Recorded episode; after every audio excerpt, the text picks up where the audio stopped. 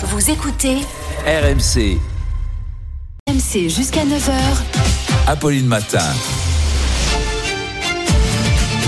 Face à face, Apolline de Malherbe. Il est 8h32 et vous êtes bien sur RMC et BFM TV. Bonjour Dominique Schelcher. Bonjour Apolline de Malherbe. Merci d'être dans ce studio parce que vous êtes le premier et le seul à ce jour de la grande distribution à accepter de répondre depuis le début de la crise agricole. Honnêtement, il faut le reconnaître, c'est assez courageux de votre part. Tous les autres sont aux abonnés absents. Vous êtes donc vous le président de Système U, tous les magasins U.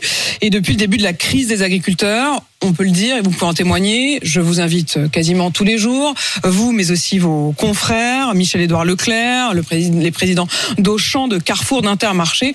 Aucun de ceux-là n'a accepté de parler jusqu'à présent, ni à ce micro, ni ailleurs. Ils sont un peu planqués, on peut le dire quand même, non? Écoutez, moi j'ai pas l'habitude de me défiler. Euh, J'ai l'habitude d'assumer mes responsabilités et, et je l'ai fait d'ailleurs tout au long de la semaine dernière. Moi j'étais sur le terrain la semaine dernière, j'étais dans le Vaucluse, j'ai inauguré un magasin, j'étais au contact des clients, j'étais au contact d'un président de jeunes agriculteurs locaux. On a discuté, beaucoup échangé, tout ça ça me nourrit et ça m'aide à réfléchir. Et surtout j'ai aussi répondu à une longue interview à la presse quotidienne régionale où je me suis beaucoup exprimé sur ce sujet. Voilà. Et sur la question donc de la réponse que vous allez donner euh, dans un instant euh, aux agriculteurs, vous nous parlerez aussi des prix, puisque c'est demain soir minuit euh, que c'est la, la fin des fameuses négociations euh, commerciales. Vous allez donc nous annoncer dans un instant euh, les premières conséquences sur les prix hausse ou baisse et de quelle ampleur. Mais d'abord cette colère, ces blocages à Beaucaire dans la Drôme, un feu devant la plateforme logistique de Lidl hier, des actions de dizaines d'hommes qui étaient venus de Nîmes avec des tracteurs. Il y a également des centrales de magasins qui ont été touchés. Est-ce que vous avez des magasins qui ont été ciblés ou des lieux de stockage Oui, on a les deux. Euh, on a des magasins qui ont été visités. Euh, on a des, centrales qui ont été bloquées, parfois euh, partiellement. Ils viennent, ils repartent, etc. Et tout ça, je vais vous dire, on le comprend. Moi, la, première chose que j'ai envie de vous dire ce matin, c'est que c'est sûr qu'il n'est plus acceptable de ne pas vivre dignement de son travail, surtout euh, quand on y passe autant de temps et d'énergie. Ça n'est pas acceptable. Et il faut donc trouver euh, des solutions. Et moi, je suis là ce matin pour euh, essayer aussi avec vous euh, de, de, de trouver des solutions. Après, je dis aussi que les agriculteurs sont des chefs d'entreprise, sont des entrepreneurs, et il y a des sujets dont ils parlent qu'on comprend nous aussi très fortement. Euh, le sujet euh, des normes, euh, de euh, toutes ces choses administratives qui parfois s'accumulent. Nous aussi, à notre façon, on comprend ça parfaitement, parce que tout ça, c'est complexifié euh, euh, ces euh, dernières. Sur, sur ces points-là, vous années. comprenez, mais évidemment, le bras de fer qui nous occupe ce matin, c'est la question de la construction des prix. Oui. Euh, ils sont nombreux à, à pointer du doigt. Je reste d'abord sur la question du terrain et de ce qu'il se passe sur le terrain avant qu'on parle de la construction des prix. Sur le terrain et notamment dans le Calvados, et ce sont nos confrères de West France qui l'ont constaté, il y a eu hier effectivement une centrale d'achat des super À If euh, qui a été effectivement euh, touchée. Et là, ce que disaient les agriculteurs, c'est on est concurrencé par des pays qui n'ont pas les mêmes normes que nous. Outre vos magasins, ce sont surtout, il faut le dire, les magasins euh, Leclerc et les magasins Lidl qui ont été touchés. Est-ce que vous estimez que vous, que eux, ont une part de responsabilité? Mais tous les acteurs de la chaîne agroalimentaire ont une part de, responsabilité. Je dirais jusqu'aux consommateurs. On a tous une part de responsabilité. Et face aux défis que nous mettent en face de nous les agriculteurs ce matin, il faut que chacun joue son rôle et apporte sa part à la résolution du problème. Ce que je veux vous dire. Quand ils sont devant nos centrales d'achat, qu'est-ce qu'ils font ils, font ouvrir les camions et ils vérifient l'origine euh, des produits. Quand ils sont français, ils rentrent. Quand ils sont étrangers, eh ben, ils partent. Évidemment, chez Ils U, jettent une partie de cette nourriture ou alors ils évidemment, la donnent chez U, l'essentiel est français. Tout ce qu'on peut acheter en France euh, est français. Notre viande fraîche est française sur nos entrepôts. Le porc, le bœuf, nos œufs, le lait, il est 100% français et ils ne trouveront pas euh, de, de, de produits. Ils n'en trouveront de- pas, vous n'avez rien à cacher. mais non, on n'a rien à cacher. Et la meilleure preuve, on a des visites en magasin. Mais je vais- la plupart de ces visites en magasin se que vous passent appelez des visites, il faut quand même préciser les choses, notamment les jeunes agriculteurs une qui rentrent dans les magasins Voilà. euh, de manière plus ou moins hostile, qui vérifient l'étiquette produit par produit pour s'assurer en effet que lorsque euh, il y a marqué viande française, elle est vraiment française. Voilà, faire le tour des rayons, voir particulièrement nos produits U. Nos produits sont fabriqués à 80% par des entreprises françaises, des PME françaises. Les 20%, ce sont des produits euh, qu'on ne trouve pas en France ou des, des, des charcuteries euh, italiennes ou du fromage euh, grec et des choses comme ça. D'accord? Mais quand ils font le tour du magasin, qu'ils voient les engagements de nos patrons, euh, souvent, ça se passe très bien. J'ai un exemple précis, Super Allez-y. Marmande, la semaine dernière, la délégation arrive, relativement euh, véhémente, en disant on va trouver plein de choses. Par le dialogue avec mon collègue patron de magasin indépendant, impliqué dans ce territoire depuis très longtemps, qui travaille avec ces agriculteurs, qui les connaît, on vit ensemble sur les mêmes territoires. Eh ben, ça s'est très bien passé et ils sont allés chez un concurrent. Voilà. Donc, je veux dire, on, on dialogue avec eux tout au long de l'année. J'ai dit moi-même, hier soir, 23h30, 23h30, je reçois un SMS d'un collègue qui sortait d'un conseil d'administration de jeunes agriculteurs dans le département du 35, l'île-et-Vilaine. La discussion s'est très bien passée. Tout n'est pas parfait, bien évidemment. Il y a beaucoup de travail, il faut continuer. Mais quand on se parle, quand on s'explique, on se comprend. Vous avez décidé de vous défendre ce matin en quelque sorte et d'ailleurs euh, vous allez euh, expliquer que vous avez des pistes, vous me le disiez juste Oui. avant de rentrer dans ce studio, que vous vouliez tendre la main aux- aux agriculteurs. Mais encore une question sur le terrain, encore une fois, je voudrais vraiment qu'on comprenne, qu'on comprenne ce qui s'y passe. Avez-vous des difficultés d'approvisionnement? Non. Euh, il y a, il peut y avoir des retards du coup parce que une autoroute est bloquée à proximité d'un entrepôt. Mais les parce qu'un blocages n'ont pas entre, en- en- entraîné pour l'instant. Pour l'instant, il n'y a pas de sujet de, De pénurie. pénurie, il n'y a pas d'inquiétude à avoir, on trouve des solutions. Il peut y avoir des petits retards, il y a parfois un petit affichage ponctuel, mais pas d'inquiétude euh, tout de suite. Je voudrais qu'on écoute les propos de Dominique Chargé. Il est à la tête de toutes les Oui. coordinations de Je coopératives, évidemment, euh, avec qui vous, c'est l'un de vos interlocuteurs. Il était mon invité sur RMC euh, cette semaine. Il a pointé du doigt deux pratiques précises sur lesquelles il vous accuse. Je voudrais qu'on l'écoute. Il y a des, tensions effectivement énormes sur plusieurs sujets. La première, c'est des tentatives de la part de la grande distribution de délocaliser la discussion, la négociation pour finalement la la faire ailleurs qu'en France et éventuellement échapper au droit français. La deuxième, c'est sur les prix eux-mêmes. Et il y a aussi une question aujourd'hui sur les volumes parce qu'on voit de plus en plus les distributeurs être tentés et menacés de aller chercher cette matière première agricole ailleurs qu'en France, notamment pour les marques propres de distributeurs, et ainsi échapper aux coûts de production français et aux normes françaises. Quand je dis il vous accuse, il faut être très précis. Il accuse la grande distribution, il vous accuse pas vous, Dominique Schelcher en particulier. Mais il se trouve que vous avez eu ce courage de venir à ce micro et vous allez donc répondre pour tous. Un, est-ce que vous contournez la loi française? Je ne réponds pas pour tous, je réponds pour Systamus ce matin. Je suis pas le représentant de la profession. Non, on ne contourne pas la loi française. Sur euh, les produits qu'on irait chercher à l'étranger, je m'inscris en faux contre ça. Systamu a décidé très fermement, malgré euh, comment dire euh, l'intérêt que on pourrait avoir à aller chercher de la matière première à l'étranger, à ne pas le faire pour la fabrication de nos produits. On reste très ferme, on continue à faire fabriquer nos produits à, base de produits français et on ne le, on ne le fera pas.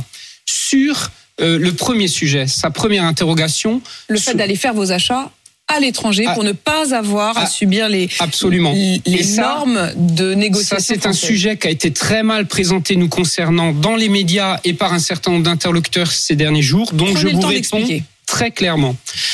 Euh, je dément formellement toute volonté de Système U de détourner la loi française avec notre partenariat européen. Qu'est-ce qu'on a fait euh, concrètement? Système n'a pas monté une centrale d'achat euh, en dehors de la France. Système a rejoint un partenariat européen existant avec monté par une coopérative allemande des, gens comme nous en Allemagne s'appelle Edeka et des Hollandais. Ça existait déjà. On les a rejoints.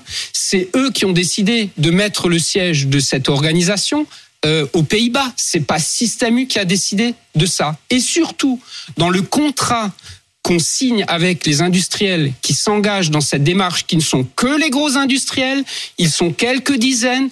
L'essentiel de la négociation chez Système U continue à se faire à Rungis à notre siège, à Rungis à notre siège.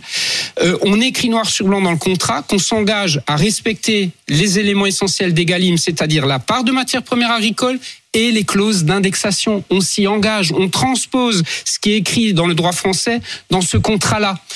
Et donc, on, ne cherche pas à détourner. Qu'est-ce qu'on cherche à faire? Il faut être précis, c'est important.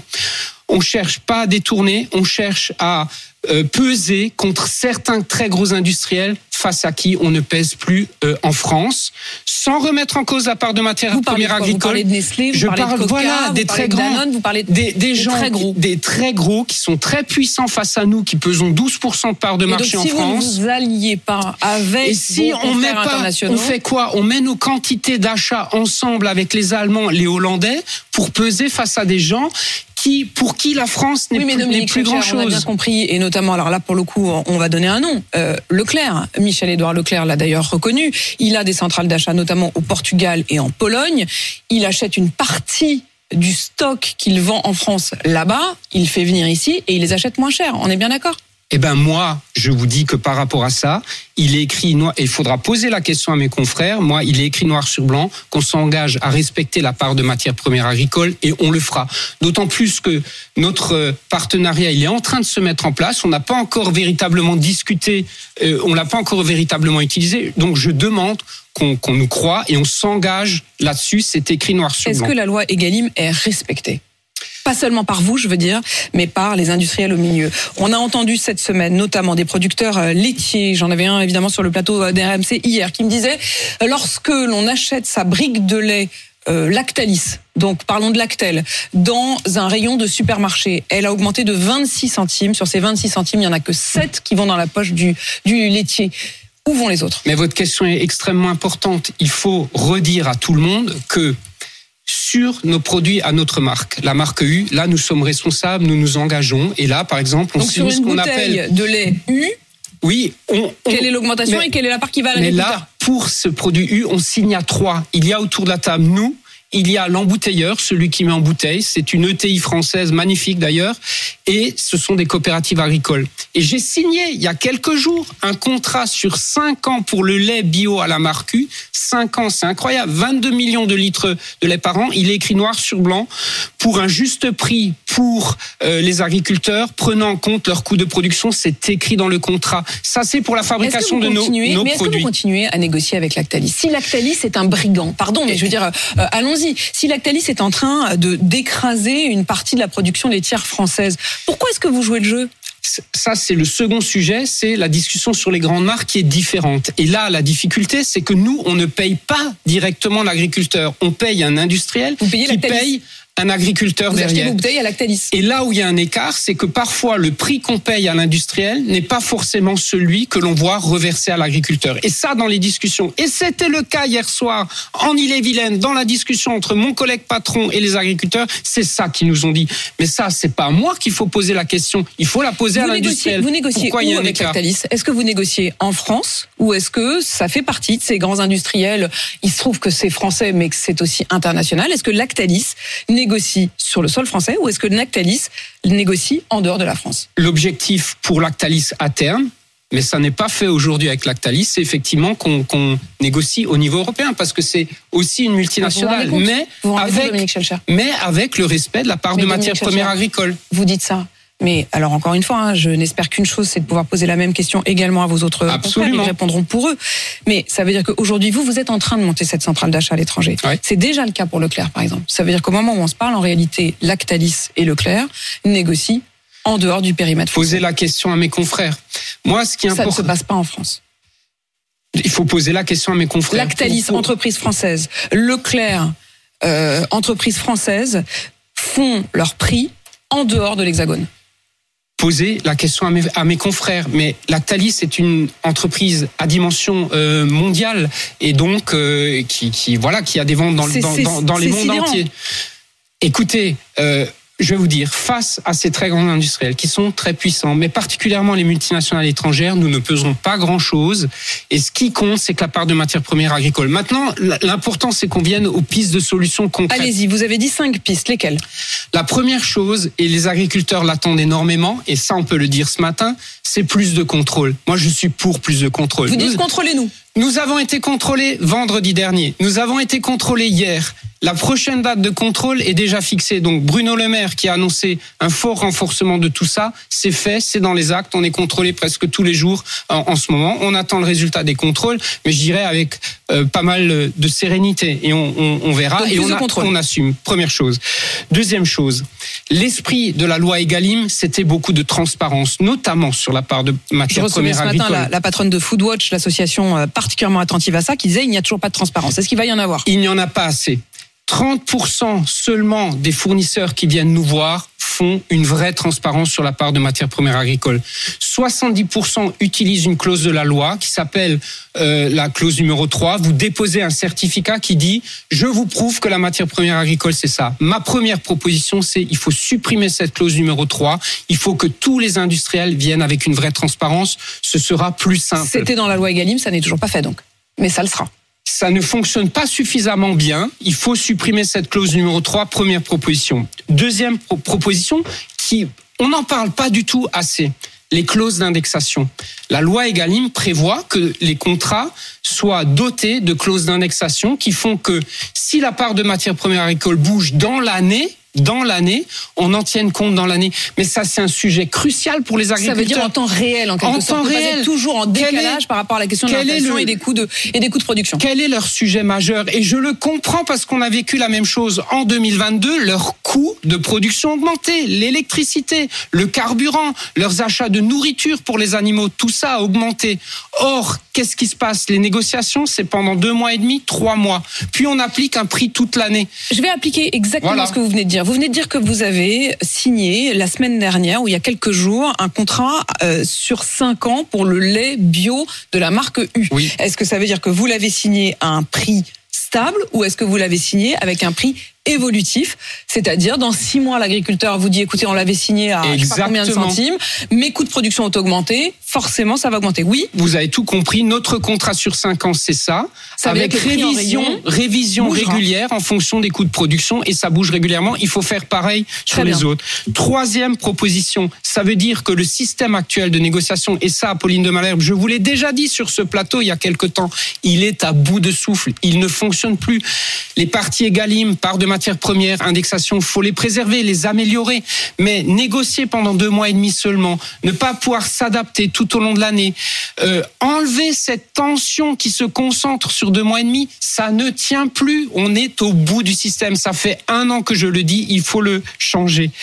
Euh, quatrième euh, proposition ou, ou piste de réflexion, il faut multiplier les contrats tripartites. Dans le lait, par exemple, moi je serais pour que soit présent autour de la table l'industriel, le distributeur et les agriculteurs, qu'ils soient présents et qu'on signe à trois pour que ça là, garde. autour de- oh, il y a autour- évidemment un grand absent, c'est que c'est l'industriel.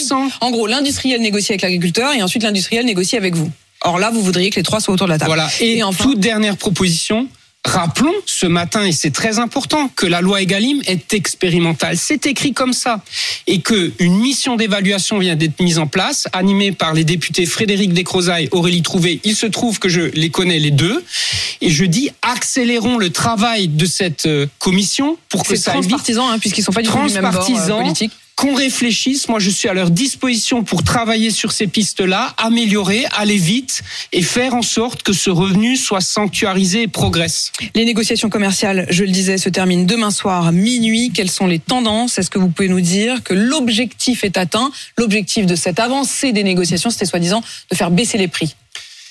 Il y aura les deux. Il y aura des baisses de prix dans des domaines où c'est possible et où la matière première, justement, a un peu baissé. Mais euh, voilà, il y aura un certain nombre de domaines, et particulièrement dans le contexte actuel, où il y aura encore un peu de hausse. Je pense aux produits laitiers, par exemple. Les produits laitiers, la part de matières premières agricoles est à la hausse. On a accepté cette hausse, c'est la loi, et donc il y Et au aura fond, que une répercussion d'autant plus euh, capable de le comprendre. Comprendre. Il y a 75 grandes marques, comme vous le disiez, c'est avec elles que vous finissez de négocier demain soir. Est-ce que vous avez rompu les négociations avec quelques-unes d'entre elles?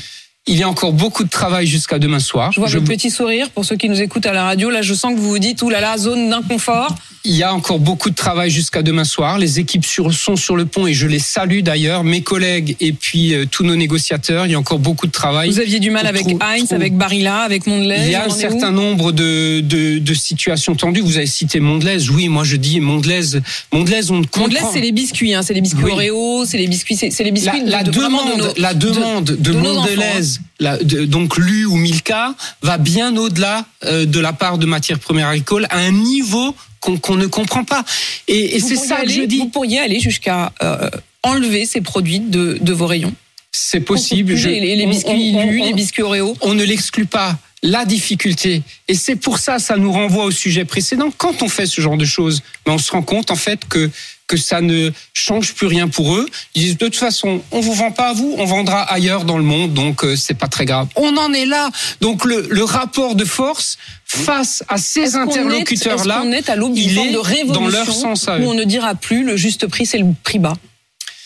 Je crois qu'après, voilà, là on touche euh, un, une- une- un autre sujet qui est majeur. Ayons ce, ce- ce chiffre en tête. À, à- à l'après-guerre, l'essentiel du budget d'un foyer français, la moitié, près de la moitié, c'était l'alimentation. On est à 13% aujourd'hui. C'est-à-dire quoi? C'est-à-dire que les Français consacrent leur budget à autre chose. C'est devenu une part euh, d'ajustement très forte en ce moment. Eh ben, il faut redonner son juste prix euh, à l'alimentation. Et je redis un autre chiffre. La grande distribution, ce n'est que 40% des écoulements des agriculteurs. Parlons aussi des 60 autres pourcents et notamment la restauration. Et on va le poursuivre, euh, bien sûr. Merci Dominique Schelcher d'avoir eu le courage vous. de venir euh, justement euh, défendre aussi votre bout de gras en quelque sorte. Vous êtes le président de Système U. Merci de toutes les informations que vous nous avez données ce matin.